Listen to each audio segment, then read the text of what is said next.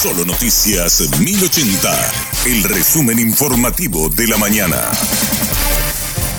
Hola, soy Susana Arevalo y este es el resumen informativo de la mañana. La familia Zapac pedirá la revocación de las medidas cautelares de los supuestos agresores de Benjamín Zapac. El abogado Ricardo Preda explicó de qué manera Marcelo Fretes está violando la disposición judicial que lo benefició con la libertad ambulatoria. Como lo obligado acá es Fretes, Fretes es el que tiene, se tiene que preocupar de cerciorarse que en un lugar no esté la víctima, no la víctima o los testigos cerciorarse que no esté Fretes. Y aparte de eso, en el caso concreto, uno de los días, porque no fue solamente una vez, pero uno de los días en particular, la información que tenemos es que se le hizo saber a Fretes que ahí estaba la víctima, sin embargo, él igual decidió permanecer en el lugar. Pero independientemente, aunque no se le haya comunicado, el solo hecho de objetivamente estar en el mismo lugar, habiendo esta alta probabilidad de encuentro, ya hace que él haya violado esa decisión judicial.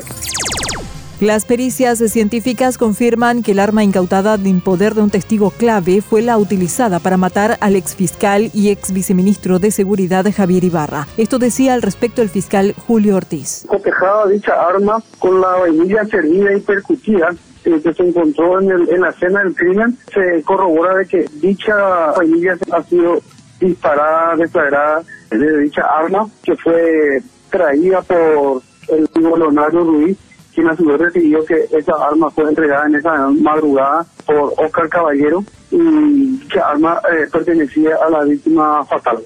Tenemos la certeza entonces de que él fue el autor del hecho eh, de homicidio doloso y ya con el devenir de la investigación veremos si cuál ha, sido el, trasfondo. Lo que tenemos también antes de eso es como la declaración de la hermana de Isabel Ibarra que dijo que había hablado antes, antes del fallecimiento de Isabel Ibarra con Oscar Caballero, porque Oscar Caballero es una persona muy cercana a Javier y también tenía contacto no solamente con la esposa y con los hijos de Isabel Ibarra, porque él les transportaba de un lugar a otro a los niños sino también hablaba con los con los estudios jurídicos donde trabajaba de Ibarra y también con, con los familiares, en este caso con la hermana. Para la Fiscalía, la hipótesis más firme sobre el trasfondo del crimen es el pago de una deuda. Él había dicho que Javier le debía eh, montos, eh, dos meses o más de sueldo. Esa fue su queja, ella le dijo que le iba ella a abonar eh, lo que le debía y él le dijo, no, no hace falta, va a ser Javier el que nos va a estar abonando. Entonces, con eso se demuestra la, la posible hipótesis de que él quería cobrar y que a consecuencia eso fue hasta el domicilio a esperarle, porque él estuvo una hora antes aproximadamente conforme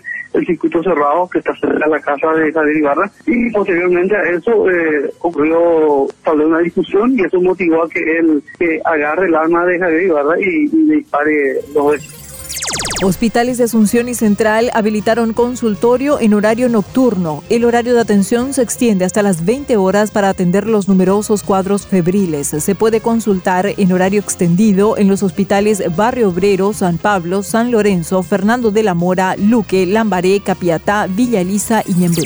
Suspendieron por decimonovena vez la audiencia preliminar para Gregorio Papo Morales por homicidio doloso. La audiencia estaba fijada para las nueve horas ante la jueza Cintia Lovera. El imputado por el asesinato del joven Robert Fabián Marín en Barrio San Pablo en noviembre de 2020 decidió cambiar de abogado un día antes de la audiencia. En esta causa también está imputada Cintia Ojeda Burgos, pareja de Morales, por omisión de auxilio, omisión de aviso de un hecho punible y frustración de la persecución penal.